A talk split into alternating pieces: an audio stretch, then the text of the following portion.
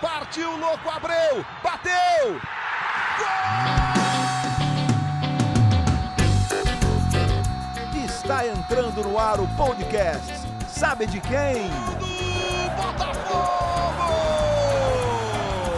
Do Alvinegro, do Glorioso.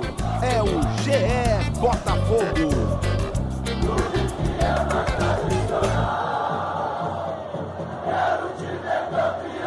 Fala, torcedor alvinegro, tá começando o episódio 97 do podcast GE Botafogo. Eu sou o Luciano Melo.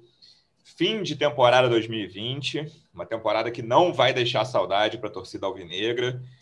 Mas está na hora de falar da temporada 2021, né? Já vínhamos falando dela nos, nos, últimos episódios e agora 2020 é passado. Vamos falar um pouquinho desse jogo contra o Ceará, o que, que dá para tirar de bom e de ruim. Para isso, eu estou recebendo aqui dois setoristas de Botafogo do GE. Como é que você está, Davi Barros? Seja bem-vindo. E aí, Luciano, tudo certo? É uma temporada realmente que ninguém imaginava né, que terminaria dessa forma. Isso quando começou lá ainda no, em Domingos Martins, com a pré-temporada. Mas é servir de lição, né? Não, não gosto de dizer que é uma temporada para esquecer, porque acho que serve como aprendizado e justamente é, nos, nos, piores momentos eu acho que se aprende mais. Então seguimos aí 2021 que torcer para que seja diferente. Ensinamento de Davi no início desse podcast, hein? Mas gostei. Vamos lá. Nosso segundo convidado também cobre o Botafogo pelo GE. Como é que você está, Taiwan Leira? Seja bem-vindo. Fala, Luciano, tudo bem? Olá, o Davi também, todo mundo que está escutando a gente. É, agora é bola para frente, né? Como o Davi já falou e com muita coisa para a gente correr atrás, porque a reformulação vai ser grande. Começou um trabalho de, de um treinador novo na semana passada e, e já tem muita gente chegando, já tem alguns saindo também. A gente está correndo atrás de informação e vamos tentar atualizar um pouquinho aqui agora. Boa, Thay. Davi, fala um pouquinho desse jogo aí. 2 a 1 Ceará, última rodada. O Botafogo levou um gol do Saulo Mineiro, que fez o primeiro gol que o Botafogo levou na temporada. Fez o último também, lá aos 48. Gol, jogo com falhas do, do, Diego Loureiro e do Benevenuto nos gols, né? O Benevenuto, falha do Benevenuto foi uma coisa que a gente falou muito, a gente comentou muito sobre isso ao longo da temporada. Segunda metade da temporada, né? A primeira, talvez ele tenha sido o melhor jogador do Botafogo ali no Carioca, iníciozinho de brasileiro mas depois, como caiu, foi impressionante a queda dele. E eu gostei do Kaique. Vamos lá, para a gente matar esse assunto Botafogo e Ceará, o que, que você gostou e o que, que você não gostou desse jogo, Davi? Eu gostei do. Eu também gostei do Kaique, foi até o jogador que recebeu uma maior nota ali nas nossas atuações. E ele, junto com o Enio, eu acho que o Enio também fez uma, um bom jogo ali contra o Ceará. Ele teve uma boa movimentação, atuando mais pela ponta esquerda, mais espetado ali na ponta esquerda e que era até uma posição um pouco diferente do que ele costuma fazer na base, né?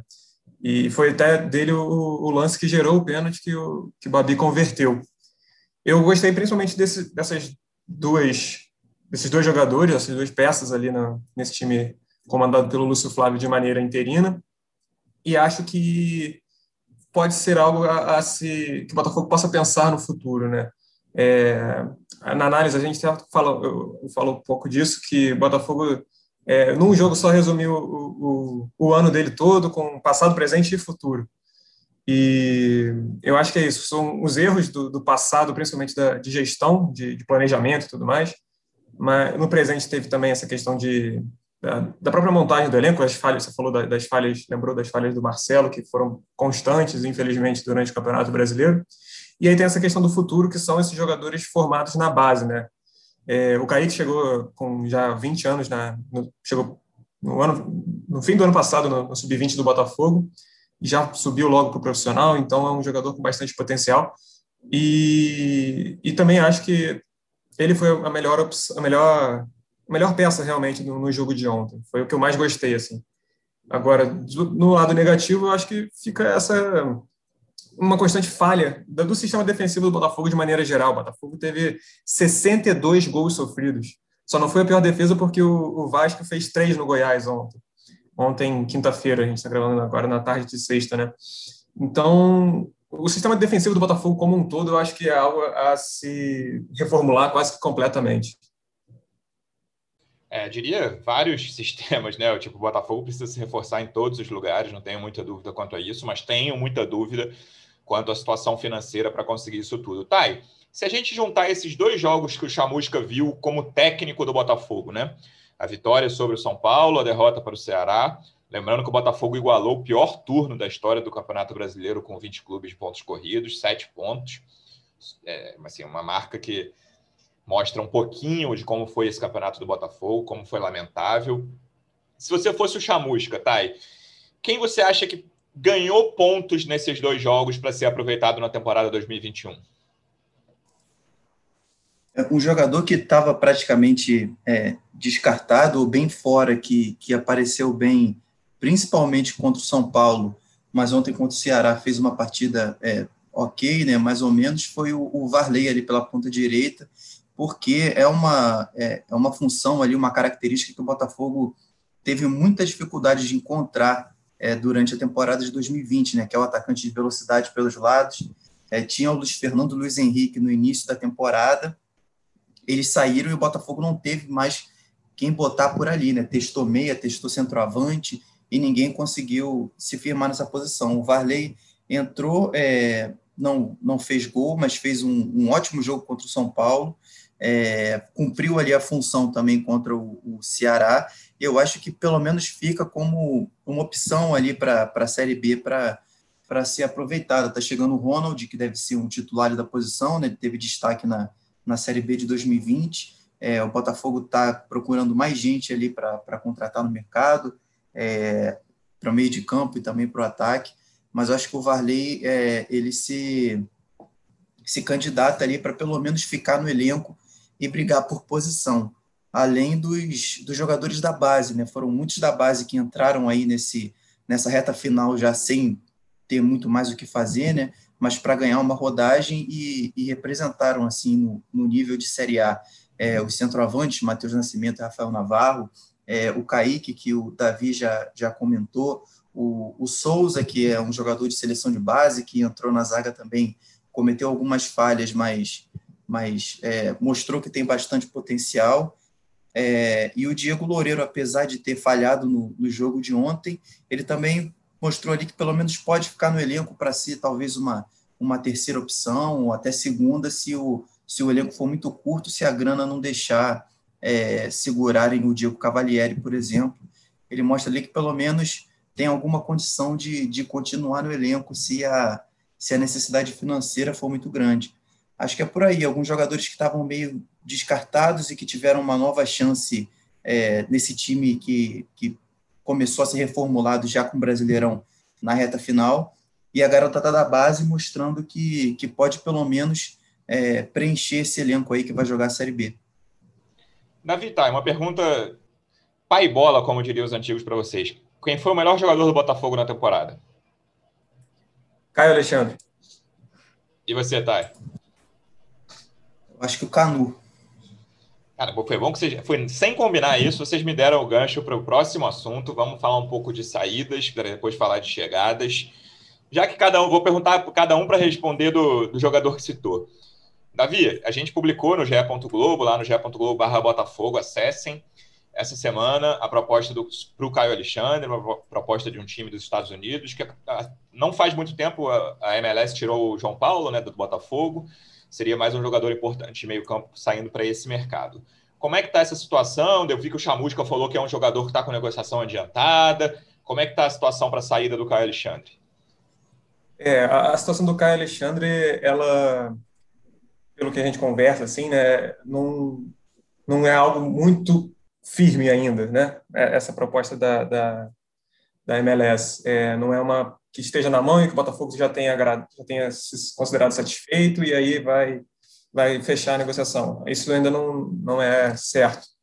Então, o que o Botafogo tem é já recebeu interesse, o pessoal dizendo que tem vontade de contar com de contratar o Caio Alexandre, e mas ainda não, não a gente não conseguiu descobrir ainda o, o, time que seria da MLS e também os valores.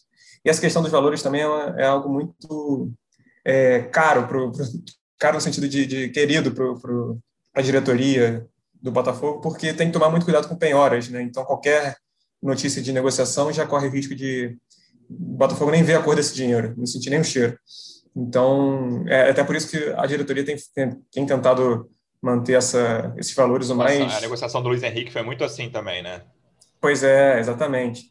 Tentar manter esses valores a sete chaves para evitar qualquer penhora e que o Botafogo não, não tenha nem, nem, nem vislumbre esse dinheiro. Então, é, isso ainda está sendo considerado um pouco mais é, sigiloso.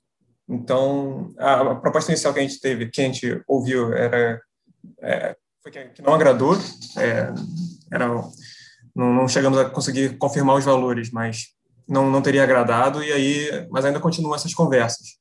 O, o mercado da MLS, que é um dos que continua com a janela aberta, interessa ao, ao lado do jogador de, de ter um, uma certa um certo mercado, uma certa visibilidade internacional, né, já que para a Europa já fica um pouco mais, já está mais complicado, teria que só ser, ser no meio do ano, e, e por esse lado fica um pouco mais, é, não, não é de tanto interesse disputar uma Série B também, por mais que seja com o Botafogo. Claro. E o Canu, tá, teve aquela história de Cruz Azul no início do ano que não andou, e aí já faz o quê? Uns 10 dias, duas semanas, que está rolando a negociação com São Paulo. Já foram duas propostas, é isso? Como é que está a possível saída do Canu para o São Paulo? Isso. Ao que parece, o Canu, pelo menos é, para o São Paulo, não, não deve ir mais, pelo menos é o, o, sentimento de momento de quem participa da negociação, tanto pelo lado do Botafogo quanto pelo lado do, do São Paulo. É, o Canu, ele é, tem uma questão que precisa ser, ser levada do contexto, que é ele renovou o contrato dele é, até, 2000, até o fim de 2022, quando ele ainda estava é, meio que encostado no elenco, não tinha nem de perto o status que ele tem hoje. Foi no, no, no primeiro semestre do, do, ano passado, antes da, antes da pandemia. Então, ele não tem um salário que é pesado para o Botafogo. Isso o clube leva em consideração. Ele é um jogador muito importante. É, para mim, foi o melhor jogador da temporada, com certeza é o melhor zagueiro do elenco. A gente pode até discutir se ele foi o melhor do ano no geral ou não, mas acho que na defesa não tem muito, não tem muito debate. É, é um jogador que o Botafogo vê como importante para a Série B e também como uma, uma chance grande de, de conseguir é, bastante dinheiro com ele. Assim, claro que dentro da, da realidade das possibilidades, mas uma grana assim, considerável para o clube poder é, investir tirar um pouco é, as contas, a corda do pescoço no quesito financeiro. Né?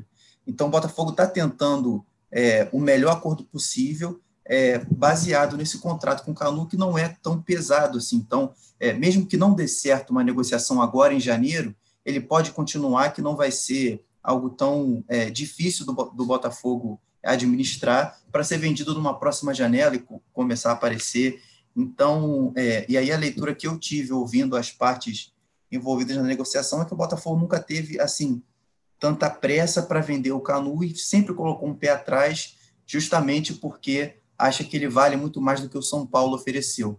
A última proposta do São Paulo foi a seguinte: é, mais ou menos 5 milhões de reais, divididos entre uma dívida que o, São, que o Botafogo tem com o São Paulo pelo Henrique Almeida, centroavante, é, e outra parte em dinheiro vivo. É, seriam 3, 3 milhões e meio em grana que, diria, que iria direto para a conta do, do, Botafogo e mais ou menos um milhão e meio em, em abatimento de, de dívida.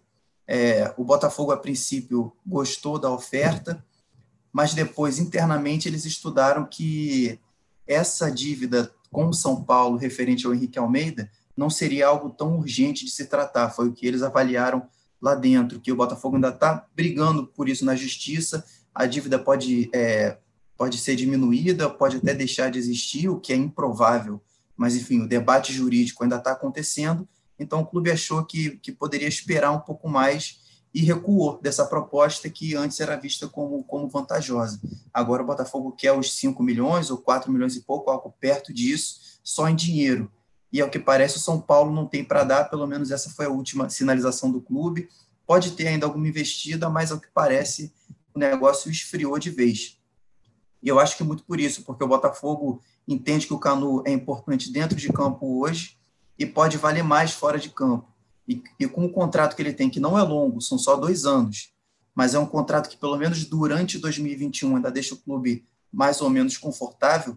É, eu acho que o Botafogo pensa é, com carinho em esperar deixar o Canu ficar um pouco mais para conseguir uma proposta melhor, é, ou nesse início de ano, ou talvez no meio do ano. Ainda no capítulo saídas, mas passando dos que vocês consideraram os melhores jogadores do Botafogo na temporada para o que eu considerei o pior jogador do Botafogo na temporada. Davi, está encaminhada a saída do Calu? Qual é a situação atual? Sim, sim. O Botafogo e os representantes do Calu estão negociando já, ainda não conseguiram, pelo menos a última informação que a gente tem é que eles ainda não conseguiram chegar num denominador comum assim para realmente rescindir. É, o que ele teria na multa pelo contrato, assim, caso houvesse uma rescisão sem acordo, digamos, só uma rescisão em ponto, seria o período referente aos meses de contrato que faltam. Então, se o Botafogo teria que pagar, por exemplo, se rescindisse agora, cerca de 10 meses aí de, de salário para o Calu. Mas o que a gente tem de informação é que realmente já vai ser um valor abaixo desse. Não, não vai ser esse, não vão ser esses 10 meses que o, que o Botafogo teria pagar, mas o clube já está conseguindo realmente negociar isso para que não seja algo tão oneroso do ponto de vista financeiro, né? É, que não seja mais oneroso ainda, porque o Botafogo já não conseguiu fazer o que esperava com o Calu, não, não teve retorno técnico, certamente o retorno financeiro também não houve, de, de marketing, enfim. E, mas ainda está tendo essa movimentação e, e essas negociações.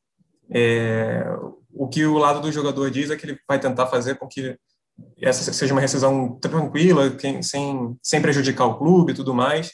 Mas também o Botafogo tem, teve um contrato com o jogador, não tem muito. É, é, é uma questão profissional até. Não, entra, não entraria muito nesse mérito de ah, o Calu tem que ser legal com o clube, etc. e tal. Não acho que seja bem por aí. Mas, enfim, eu, o que eu digo é que ainda há algumas questões para se tratar de, de como chegar nesse, nesse valor adequado, que os dois julguem adequados. Fora esses três que a gente já citou, Thay, Caio Alexandre, Canu e Calu. Quem está mais próximo de sair do Botafogo nesse momento? Pode falar mais nomes, claro, mas quais são os jogadores que estão mais perto de sair do que de ficar para a próxima temporada? Deixa eu só te atropelar um rapidinho, claro. Luciano, para dar uma informação aqui que, que acabou de sair vendo o bid da CBF, a gente vê que o, o Luiz Otávio é, renovou o contrato com o Botafogo. A gente ainda está apurando aqui é, quais detalhes são esses, por quanto tempo, mas o bid já mostra que ele renovou e que o Pedro, Pedro Castro, o volante que veio do Havaí, saiu do Havaí no final da temporada passada, já é o segundo reforço, então, confirmado do Botafogo. Boa. O clube ainda não anunciou, mas ele já está no bid, só para falar aqui rapidinho para não passar batido. É, sobre saídas, é, além das que a gente já falou, é, aqui está certa, né? É o, o, Cícero saindo após o, o Campeonato Brasileiro de agora, o contrato dele acaba no domingo, se eu não me engano, ele já tinha feito um acordo para sair. E além, além dele, o Botafogo ainda estuda é, outros nomes que, que, assim como o Canu, que a gente já falou, que tem algum, algum mercado assim para poder ter um retorno financeiro para o clube. E aí tem o Matheus Babi, tem o Marcelo Benevenuto nessa leva aí, que são jogadores que, que, que podem, que tem alguma aceitação no mercado, né, que podem render alguma coisa. Um outro jogador que eu, que eu ficaria de olho, e aí é mais, é, não é tanto informação assim, mas é mais um, um, um feeling, é, é, o Diego Cavalieri, é um, é um jogador que deve ficar no banco mais uma vez na Série B, pelo que a gente ouviu, é, é, é um cara muito importante para o elenco, mas que ele já estaria um pouco é, de saco cheio, né, para falar o português claro, com todos os problemas do clube é, e essa coisa toda. E, e, é um jogador que, que já renovou o contrato, mas que a gente pode. Ele renovou o contrato por um, por um gatilho automático, mas a gente é, pode esperar que talvez ele seja mais um, mais um que saia. É, quem deve ficar, por outro lado, é o, é o Gatito mas acho que de saídas é, é por aí. Uma outra informação sobre saídas que a gente também está apurando é que é, a situação do Angulo, na verdade, ficou meio é, indefinida. É, o contrato dele, pelo menos o que mostra o, o, o boletim da FERJ, já encerrou, mas o Palmeiras está cobrando um gatilho que renovaria o contrato até o fim do Campeonato Carioca. E aí o Botafogo já dispensou o atleta, mas o Palmeiras não aceitou Então, o Angulo voltou para o Botafogo, está treinando ali, mas é, não está registrado mais pelo clube, não está mais incluído no elenco, e as duas partes estão conversando para ver o que vão fazer com esse jogador. Se ele fica no Botafogo, se vai ser emprestado para outro clube. O Palmeiras parece que não tem é, muito interesse nele, então é um jogador aí que ficou com a situação um pouco indefinida. Tudo indica que não vai ficar no Botafogo, mas ainda está nos últimos trâmites para negociar essa questão situação, até pensando na cabeça do cara, né? Nenhum clube quer, o devolve do empréstimo, o Palmeiras diz que não, que ele tem que ficar no Botafogo, enfim, que bagunça. Davi, qual é a programação? Lembrando que o Botafogo estreia no Carioca na próxima quarta-feira, seis horas, contra o Boa Vista. Qual é a programação em relação a time? Os caras que terminaram o brasileiro vão ter algum descanso? Os reforços já chegam jogando? Como é que está a situação até essa estreia do Marcelo Chamusca? É, Luciano, a, a, no primeiro momento a ideia do Botafogo era até fazer uma pré-temporada, uma mini pré-temporada durante essa semana, que vai entrar agora, né? Só que, como o Campeonato Carioca passou do fim de semana seguinte para o meio da semana, a estreia do Botafogo é na quarta-feira contra o Boa Vista, é, essa, essa ideia de pré-temporada caiu por terra. Ainda estamos analisando, e aí justamente a chegada do Chamusca também vai, vai servir para ajustar isso, uma possível intertemporada ou alguma coisa nessa linha para um período que o Botafogo tenha de, de justamente descanso, de repente, e de preparação para o Marcelo Chamusca conseguir conhecer o elenco, conhecer um pouco mais os jogadores, dar um entrosamento maior. E esse entrosamento é maior até que o Lúcio Flávio disse na, na coletiva depois do jogo, que acredito que vai ser o, o maior desafio do Chamusca, né? Então, o, o, a, a, o primeiro momento, essa essa pré-temporada vai ser de, de, sei lá, cinco dias, né? Que o Botafogo tá, voltou, deu folga hoje para os atletas. Aí treina sábado, um regenerativo, domingo, segunda, terça, e aí na, na quarta já tem jogo. Então, essa pré-temporada de três dias, na verdade, são, vai ser uma coisa um pouco mais como se fosse uma troca de treinador durante a temporada normal, né? Então, é, vamos ver como é, que, como é que vai sair, como é que vai ser esse desafio até que o Lúcio Flávio falou para o Chamusca, né? Sim, Thay, no último episódio a Manu falou sobre os cinco reforços. Continua com essa lista, o segundo oficializado agora, né? O, o Pedro Castro, você acabou de informar.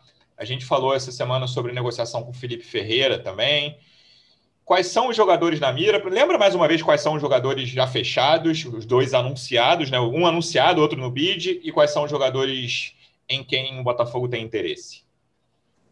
É, por enquanto, o Botafogo tem é, três nomes contratados: né? um para comandar o time, que é o Marcelo Chamusca, e, e para o elenco, o atacante Ronald, que, que veio do, do Botafogo de São Paulo, e o Pedro Castro, que jogou a última Série B pelo Havaí, estava livre do mercado e foi contratado pelo Botafogo. É, oficialmente é isso que a gente tem, mas é, é, já há uma lista de jogadores que o clube vinha negociando é, desde o final do ano passado, que já estão ali praticamente certos. É, por exemplo, o zagueiro Gilvan, que está no Atlético Goianiense, é, fez gol ontem, é, ele está encerrando a passagem dele pelo Atlético é, com a final do Campeonato Goiano. O Atlético joga no domingo a decisão do Campeonato Estadual e depois disso o Gilvan vai chegar no, no Rio para fazer toda a burocracia e assinar o contrato. É, ainda não está no papel, Acho que é no mas sábado é esse jogo, cara. Acabei de conferir aqui. No sábado amanhã, o, é no o sábado, Atlético Goianiense encerra a participação no Campeonato Goiano. De 2020 Isso. ainda. É, exatamente. E a partir da semana que vem já vão marcar o, a data para ele chegar, fazer os exames médicos e botar o, o, acordo no papel, mas é um jogador que, que já está certo. É, outro que também já está encaminhado é o Matheus Friso, que é um volante, uma promessa do Grêmio, que não teve muita oportunidade no Grêmio e vem sendo emprestado é, desde então. Jogou a última Série B no Vitória, é, saiu muito elogiado de lá é, e é um jogador que, que chega como uma aposta para o Botafogo. É, além dele, tem o Jonathan, que é o, o, lateral direito do Curitiba, de, 20, de 28 anos, também está em fim de contrato, chega é, só pelo custo dos salários né, para o Botafogo. E fechando essa lista, então de, de cinco, agora mais um, que é o Felipe Ferreira, que a gente deu a notícia é, nessa semana. É, ele é um, é, um, é um meia, um meia canhoto, que já passou pelo Vasco há dois anos, em 2019, se eu não me engano. Pertence à rodoviária de São Paulo, é, a ferroviária, perdão, pertence à Ferroviária de São Paulo, mas a Ferroviária nos últimos anos vem emprestando o Felipe para clubes que, que são uma vitrine maior do que o Campeonato Paulista. Então já emprestou para o Vasco, já emprestou para o Cuiabá, pro Cuiabá na, na temporada passada, antes disso para o CRB, e agora a bola da vez é o Botafogo, é um jogador que, que jogou com o Chamusca, foi comandado por ele, é, foi indicado pelo Chamusca, então é, há uma expectativa para ver como ele vai render aqui no Botafogo com o antigo treinador. É, essas são as, as contratações que já estão certas ou bastante encaminhadas. Outras que estão um pouco mais distantes, assim, mais na, na base da conversa, conversas iniciais, primeiras propostas. É, são o Robson, atacante do Curitiba. O Curitiba quer ficar com ele, o Botafogo está na briga também, mas essa é uma situação um pouco mais indefinida. E além dele tem o João Carli, né? A possível volta do Carli. É, o Carli tem contrato com um time do, da Argentina, mas ele tem intenção de voltar para o Brasil. Na verdade, ele nunca quis sair do Brasil, mas pelas condições aqui ele foi praticamente obrigado, né? E, e, o Botafogo busca um acordo judicial com ele porque tem uma dívida de mais de 10 milhões com o Carly. Está é, tá na faixa dos 10 milhões a dívida dele que o Carly cobra na justiça. Então o Botafogo está tentando conversar para é, abater essa dívida também com um contrato para o Carly voltar para o Botafogo. Mas essa também é uma negociação um pouco mais complexa que deve demorar. Então são dois reforços confirmados, outros quatro que estão ali é, encaminhados ou muito perto disso, e tem mais dois nomes que estão numa negociação num, nos uns passos um pouco mais atrás. Davi, essa Só, reformulação, fala, é, fala. Ampliando um pouquinho o que o Tai falou, é, eu converso com, com os dirigentes lá do Botafogo também, é, que falaram que o Marcelo Chamusca e o Freeland estão conversando ainda, para algum em busca de outros nomes até, e que de uma lista original que o Botafogo tinha, até o próprio Freeland já começava a fazer alguns contatos, o Chamusca falou, ah, não, de repente tem outro jogador aqui que gosta um pouco, mais, e de repente mais barato, então tem um pouco ainda essa, ainda está mapeando, digamos assim, o mercado de uma forma geral. Então pode ser até que tenhamos novos nomes aí, de, além desse que, que o Taiwan, essa extensa lista que o Taiwan já citou essa coisa da reformulação, nessa temporada tem essa peculiaridade, né? Porque normalmente os times começam o Carioca com mais ou menos o elenco da temporada. Sempre chega alguém depois, mas assim, na estreia do Carioca, o torcedor sabe, ó, Botafogo vai ser esse daqui, eu tenho a base do time. Esse ano, cara, na quarta-feira, o torcedor do Botafogo ainda não faz a menor ideia de qual vai ser o elenco do, do, do Botafogo para 2021, assim, porque principalmente para os times que vão mudar muito o elenco, né? Tem time aí, os times mais caros e tal, que não vão precisar mudar tanto assim. Olha que tem time caro que vai precisar mudar também, mas outros não. O Botafogo vai mudar muito o elenco dele. Né? Tem, vários, tem vários times, para falar na situação de quem está perto aqui, o Vasco, a mesma, mesmíssima situação. São times que precisam mudar muito o elenco sem tempo para isso, porque né, o Carioca começa na, quarta, na terça-feira, que tem jogo do Flamengo, o Botafogo estreia na quarta. Então, assim, é uma coisa que o torcedor vai ter que ter paciência mais do que o normal, né? Porque, assim, pode passar um mês, um mês e meio, dois meses de carioca, chegando o jogador ainda. E o Botafogo vai. O que importa, né? O torcedor sempre lembra disso, deve saber disso, é subir para a Série A. O que importa nessa temporada? Ah, o Botafogo vai perder para o Volta Redonda, legal? Não, claro que não é legal, chato, horrível perder para time pequeno. Mas o que interessa é a Série B, não é para ficar desesperado, até porque o elenco vai mudar muito até o início da Série B.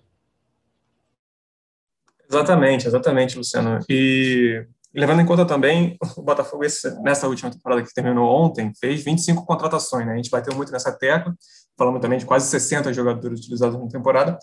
Agora, acontece que para essa temporada que vem, o Botafogo também vai precisar contratar bastante, por ser uma reformulação muito grande no elenco, né?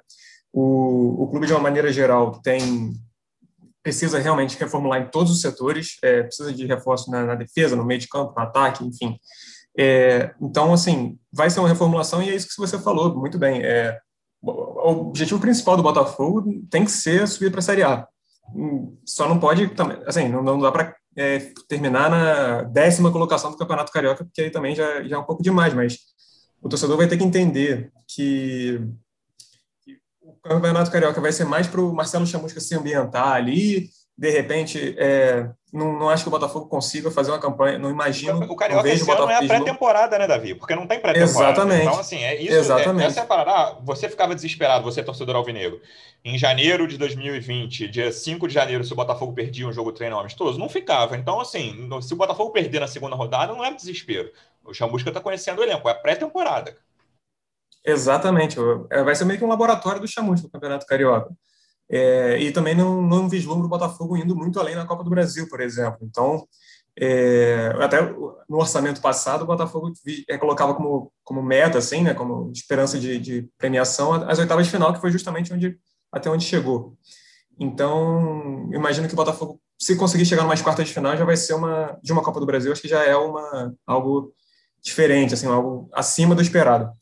Agora, é, justamente no Campeonato Carioca vai ser esse laboratório, vai ser o tempo que o Chamus vai precisar para ter um. colocar um estilo de jogo ali, para entender os jogadores como é que são, quem precisa trazer, quem não precisa trazer. E é isso, como não tem pré-temporada, vai ser a pré-temporada do Botafogo e agora já começa na quarta-feira. E aí, tá, eu tô falando aqui de torcida, Davi também. É importante a diretoria ter essa consciência. Me parece que pelo menos no início eles têm, né? Para não ficar aquela loucura de demitir técnico por rede social ou o jogador você não pode mais jogar, não pode ser né, é barrado, ou então o técnico é demitido porque voltou com o jogador afastado. Todas, aquelas coisas que a gente viu na temporada 2020, é importante essa nova diretoria ter muita consciência de que também é, ela saber que o, que o Carioca é uma pré-temporada e o Botafogo precisa terminar entre os quadros da Série B.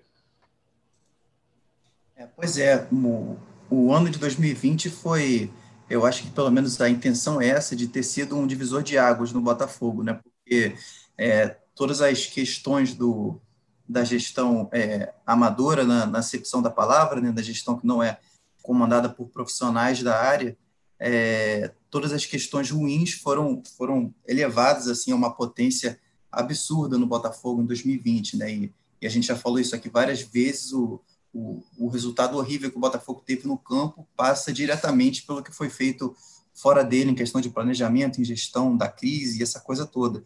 E pelo menos os primeiros passos dessa gestão nova é, são nesse sentido.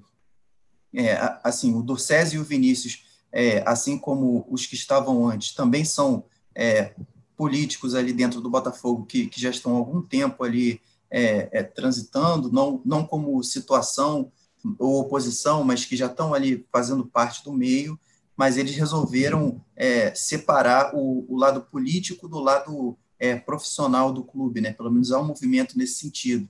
E foram eleitos com essa premissa, né? É, exatamente. Pelo menos é, é, foi a promessa de campanha e os primeiros passos mostram que eles estão, é, pelo menos, é, caminhando nesse caminho, nesse, nessa direção, né?